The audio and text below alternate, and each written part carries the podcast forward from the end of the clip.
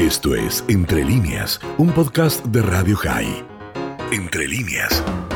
Hola Luis, ¿cómo estás? Bienvenido a otra semana de Coffee Break, esta semana tan particular en la que estamos transitando Yom HaZikaron hoy y Yom HaTzmaut mañana y entiendo que de eso se trata tu columna. Hola Dani, ¿cómo te va? Así es, la columna de hoy tiene como título Una mirada a nuestra historia para comprender Yom HaTzmaut. Eh, pues bien, el pueblo judío en su historia, desde las tierras de Canaán, pasando por algo más de dos siglos de cautiverio en Egipto, hasta aquel Eretz Israel con carácter independiente del siglo X, antes de la era común, y más allá de las invasiones y las consiguientes migraciones, el pueblo de Israel mantuvo y acrecentó las tradiciones judías, y aún más, floreció en la diáspora, fruto de los jajamín y filósofos del pensamiento judío, que cimentaron nuestra cultura junto a las prácticas religiosas, que fue la base para llegar al 5 de Iyar del 5708, 14 de mayo de 1948 en el calendario gregoriano, como un pueblo unido para refundar el Estado de Israel. Pero la idea de establecer un Estado judío ya se pergeñaba mucho antes del nacimiento del movimiento sionista. En 1808, el rabino Mordejai y Manuel Noah contempló reunir a los judíos oprimidos en las afueras de la ciudad de Búfalo, Estados Unidos, para que viviera la experiencia de un autogobierno antes de la creación de un Estado. Y contó con el beneplácito del entonces presidente John Quincy Adams, quien se expresó favorablemente a la conformación de un Estado judío en Palestina. En el año 1839, el primer ministro británico, Lord Palmerston, analizó la posibilidad del establecimiento de una entidad judía palestina para frenar la penetración de Rusia y Francia. Un año después, se produjo el trágico evento que conmovió el sentir judío a escala global, la matanza sobre la comunidad judía de Damasco acusada falsamente de la muerte de un clérigo cristiano y más allá de las connotaciones internacionales consecuentes dentro de la diáspora se alinearon dos corrientes, la ayuda mutua y la lucha por sus derechos y el despertar de una conciencia política judía. Luego, en 1862, el pensador socialista Moisés Hess sostuvo que el concepto de nación judía es inseparable del de tierra y del de revelación, con lo cual agregó lo religioso como fundamento de la nacionalidad judía. Hess fue influenciado por el proceso de unificación italiana y comienza a desarrollar la idea de la independencia nacional judía elaborando un programa de colonización con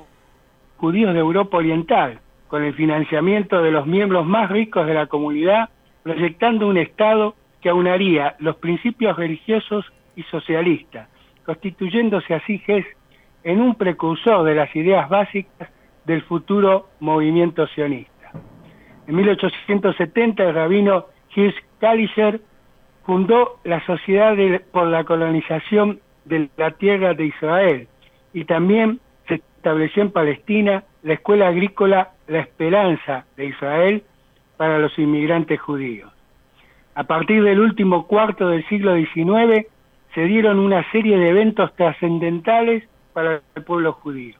En 1881, tras el asesinato del zar Alejandro II, las poblaciones judías en el imperio ruso sufrieron persecuciones y matanzas los pogroms. Y en ese contexto, el médico Leo Pinsker, oriundo de Odessa, escribe un folleto intitulado Autoemancipación, en el que expone su tesis. El antisemitismo no se resuelve emigrando de un país a otro, sino creando un Estado judío, y elabora un plan de acción,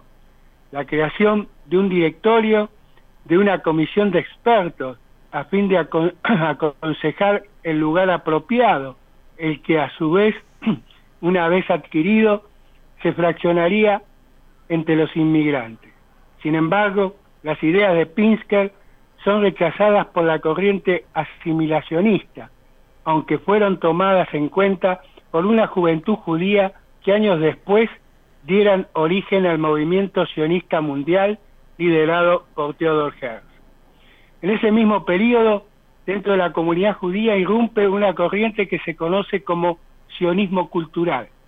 que tuvo como objetivo reiniciar el aprendizaje del hebreo y el renacimiento de los principios, valores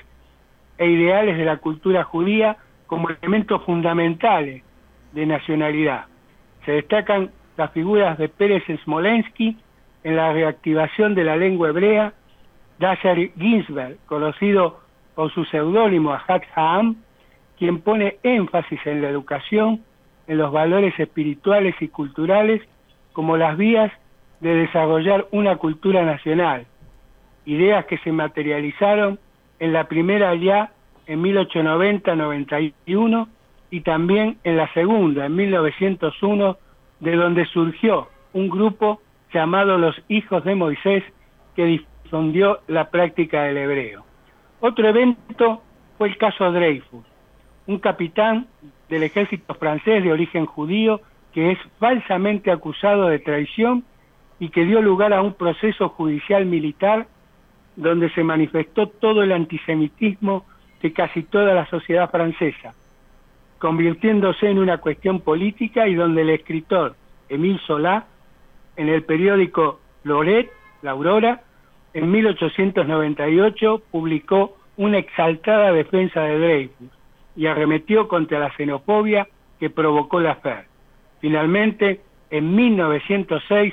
Dreyfus fue declarado inocente y rehabilitado con su grado militar, participando con valentía en la Primera Guerra Mundial, obteniendo la medalla de honor y retirándose con el grado de teniente coronel. Por ese entonces, este, en este suceso, tuvo impacto en un joven corresponsal del periódico vienés Neuer Freipress, que cubrió el proceso de Dreyfus. Ese abogado, devenido en periodista, debido a que su carrera como letrado en el Poder Judicial del Imperio Austrohúngaro se vio frustrada por su origen judío, era Theodor Herzl, quien escribirá El Estado judío, en donde expone su tesis de la creación de un sionismo político con el objetivo de restablecer el Estado judío, idea que nace ante la configuración de dos peligros, uno endógeno, el asimilacionismo, y el otro exógeno, el antisemitismo. En síntesis, para entender el pensamiento de Herzl hay que considerar la situación de los judíos, lo que esa situación sugiere a la comunidad judía y los medios para realizar la idea de un Estado judío y el uso de esos medios para ejecutar la idea. Se llega así a 1897 cuando se celebra el primer Congreso Sionista Mundial en Basilea, Suiza, donde Herzl señala que la solución del problema judío involucra tres puntos fundamentales. La existencia de un Estado judío, la aptitud de Palestina para la migración judía y una garantía de base jurídica. Más allá de las críticas y los apoyos, buscó con la convocatoria a un Congreso Mundial y público que la cuestión judía se convierta en una cuestión pública a nivel mundial y los principales resultados de ese Congreso fueron la creación de dos entidades, la Society of Jews, representación legal y con responsabilidad política, y la Jewish Company, el órgano ejecutivo de la inmigración y la colonización. También se creó el periódico El Mundo como órgano de prensa del Congreso y el otro hecho significativo fue la creación de la bandera blanca con los dos listones azules y el Maguen David, obra de David Wolson. Sin embargo, pasaron un poco más de 50 años para que el sueño de Herzl se hiciera una realidad tangible. Y en ese medio siglo el pueblo judío sufrió todo tipo de penurias, desde los vaivenes entre la declaración Balfour de, 18, de 1917, donde el imperio británico contemplaba el establecimiento de un hogar judío en Palestina, el malogrado acuerdo Weizmann-Faisal en el contexto de la Sociedad de las Naciones en 1919, que si bien contempló la creación de un Estado judío en Palestina, el acuerdo fue rechazado por el Congreso Árabe reunido en Siria, quienes luego, al conocer que la Sociedad de las Naciones aprobaba la declaración Balfour, inician el movimiento de resistencia árabe. Y así podemos enumerar acuerdos y reuniones que tuvieron lugar hasta el estallido de la Segunda Guerra Mundial, como ser la Conferencia de San Remo de 1920, el Tratado de Sebrés del mismo año, los tres libros blancos, 1922, 1930 y 1939 de los británicos, la Comisión Peel de 1937, el programa Bilmo de 1939 y sin olvidar el inicio de la rebelión árabe de 1936 y el Congreso Pan Árabe de 1937 reunido en Damasco, que rechazó el proyecto de la Comisión PIL, que contemplaba la creación de tres estados en el territorio del mandato británico. Al norte, judío, al sur, árabe y en el centro, una entidad bajo administración inglesa, aprobado tanto por la Sociedad de las Naciones como por el Congreso Judío Mundial, dando esto lugar a la figura siniestra del Mustib de Jerusalén, Amin al-Usaimi, liderando las acciones armadas contra la población judía en Palestina, una situación que dará lugar a, dará lugar a las organizaciones clandestinas judías Agalá e Irgun, que no solo hicieron frente al accionar árabe, sino que fueron junto luego al grupo Stern los movimientos que enfrentaron también a la administración británica. Pero con el estallido de la Segunda Guerra Mundial el pueblo judío será la víctima del mayor genocidio que conoce la humanidad, la Shoah, el Holocausto, de manos del régimen nazi que había llegado al poder en 1933 con su antisemitismo visceral, con su decálogo discriminatorio en las leyes de Nuremberg, con la violencia de la Kristallnacht en 1938, con los guetos y la conferencia de Bansi y la solución final en 1942 y con más de 6 millones de judíos asesinados en los campos de la muerte o por la del accionar de las Eisengruppen en los territorios ocupados.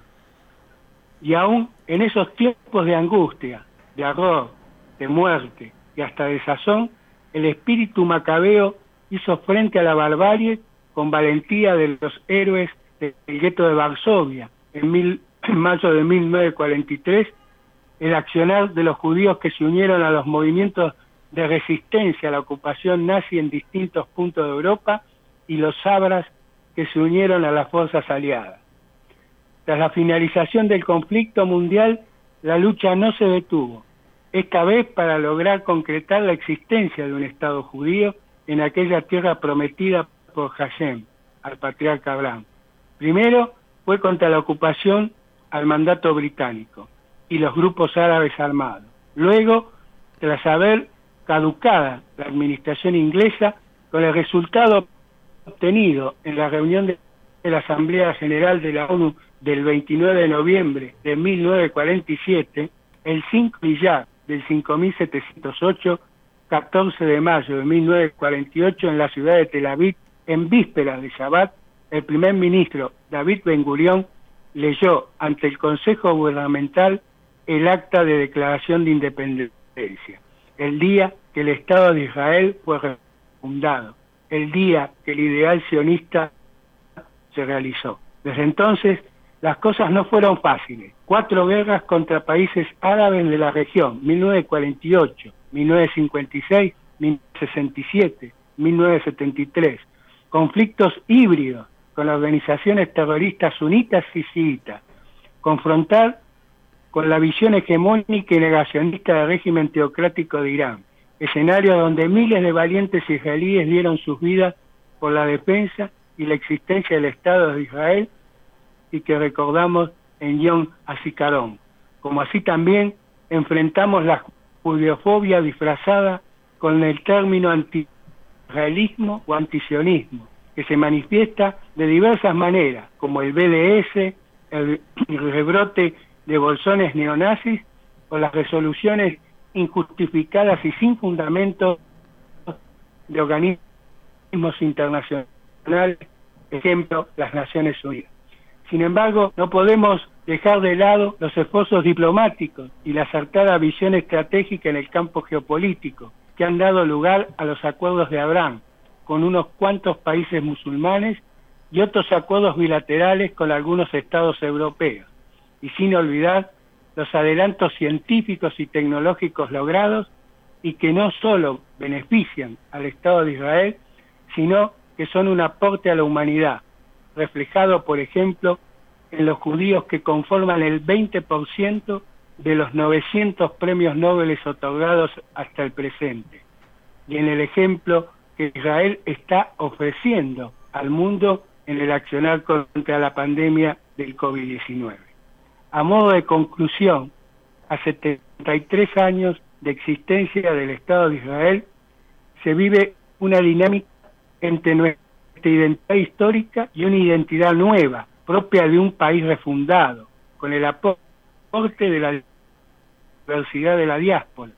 que obviamente han dado y dan lugar a roces y dilemas, y la difícil construcción de un sincretismo entre lo religioso y lo secular, por eso, a más de 70 años de aquel digital, Yom Hasmaut no es solo un día para festejar y celebrar, sino también para reflexionar acerca de nuestro presente y nuestro futuro, como pueblo, como sociedad y como nación. Por eso, Dani, simplemente finalizo mi columna de hoy con un Am Israel Hay Bebeluchem.